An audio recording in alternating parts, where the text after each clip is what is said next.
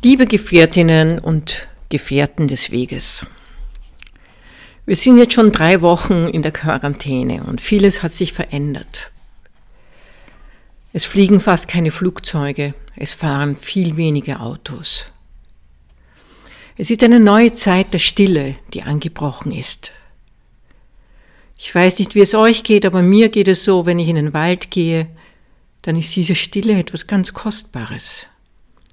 Man hört plötzlich die Vögel, das Rascheln des Laubes. Und deswegen ist heute die Textpassage, die ich ausgewählt habe, über das Hören.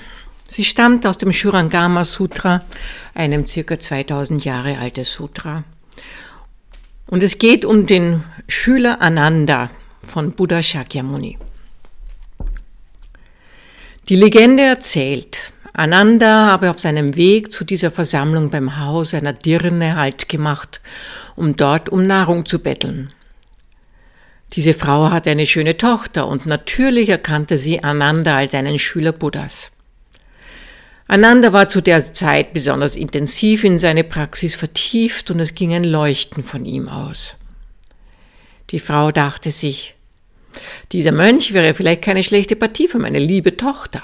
Sie belegte Ananda mit einem Bann, so dass er sich in ihre Tochter verlieben musste. Ananda hatte das Mädchen bereits beim Näherkommen durch ein Fenster des Hauses erblickt. Ihre Anmut und Schönheit waren an ihm nicht verloren, und es hätte keiner großen Nachhilfe durch einen Zauberbann mehr bedurft. Als er das Mädchen von Angesicht zu Angesicht sah, verliebte er sich unsterblich in sie. Er blieb in ihrem Zimmer und liebte sie Tag und Nacht und fand vollkommenes Genügen darin. Ihm war, als habe er den tiefsten Sinn des Lebens gefunden und er sonnte sich in den Bekundungen ihrer Zuneigung. Die ganze Zeit über saß der Buddha bei seinen übrigen Schülern und wartete, wohlwissend, womit Ananda inzwischen beschäftigt war. Gewiss kann man Ananda kleine Abschweifung als Irrtum und Fehler betrachten. Für das urteilende Denken geriet er vom Weg ab und verstrickte sich in Sexualität und Sinnlichkeit, in etwas, das ihn nie zur Erleuchtung führen würde. Aber Ananda, auch wenn er es zu dieser Zeit noch nicht wusste, war ein großer Bodhisattva und seine tiefe und aufrichtige Liebe zu dem Mädchen war ein Akt der Barmherzigkeit, denn so kam sie schließlich mit der Lehre Buddhas in Berührung. Buddha sandte endlich Manjushri zu dem Haus, in dem Ananda sich aufhielt. Ananda, komm heraus, der Buddha wartet auf dich. Du meine Güte, entfuhr es Ananda, als er auf seinem Glückseligkeitstaumel aufschreckte. Und bring deine Freundin mit. So gingen sie zu dritt zum Versammlungsort und wurden vom Buddha empfangen. Dann schlug der Buddha seinen Gong an und fragte Ananda, ob er dessen Tönen gehört hatte. Ananda antwortete, er habe gehört. Als der Ton verklungen war, fragte Buddha, hörst du noch? Ananda antwortete, er höre den Ton nicht mehr. Wieder schlug Buddha den Gong an und fragte, hörst du den Klang des Gongs? Ananda antwortete, ja, Habana. Da fragte Buddha Ananda, weshalb sagst du einmal du hörst und ein andermal du hörst nicht? Ananda erwiderte sofort erhabener, als der Gong angeschlagen wurde, hörte ich den Laut. Doch als der Laut verklungen war, hörte ich ihn nicht mehr. Das meinte ich, als ich einmal sagte, ich höre und ein andermal sagte, ich höre nicht. Wieder schlug Buddha den Gong an und fragte Ananda, ob er ihn jetzt auch höre. Ananda erwiderte, er höre ihn. Und als der Laut nach einer Weile verklungen war, fragte er abermals, Hörst du noch? Ananda antwortete ein wenig ungeduldig, Nein, Erhabener, der Ton ist verklungen, wie könnte ich ihn hören? Dann sagte Buddha, Ananda, was ist die Bedeutung all dessen? Einmal sagst du, du hörst, und ein andermal sagst du, du hörst nicht. Ananda erwiderte, Erhabener, wenn der Gong angeschlagen wird, gibt es einen Ton. Nach einer Weile verklingt er. und dann ist kein Ton mehr da. Der Buddha unterbrach ihn und sagte, Ananda, was machst du so wirre Aussagen?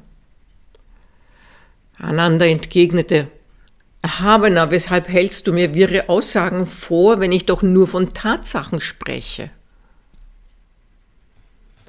Der Buddha antwortete, ja, Ananda, weshalb? Als ich dich fragte, ob du den Klang des Gongs gehört habest, sagtest du, du habest ihn gehört.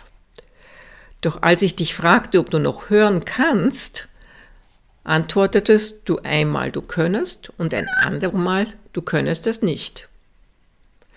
Dir scheint nicht klar zu sein, dass der Klang des Gongs, das Hören des Klanges und das Wahrnehmen des Hörens drei verschiedene Dinge sind, denn dein Antworten ließ kein Wissen um diesen Unterschied erkennen. Der Text setzt fort mit einer philosophischen Betrachtung, was es denn ist, was einen Ton hört. Ich möchte heute auf einen anderen Aspekt eingehen. Wenn wir zuhören, einen Ton hören, dann konzentrieren wir uns darauf und irgendetwas in uns öffnet sich.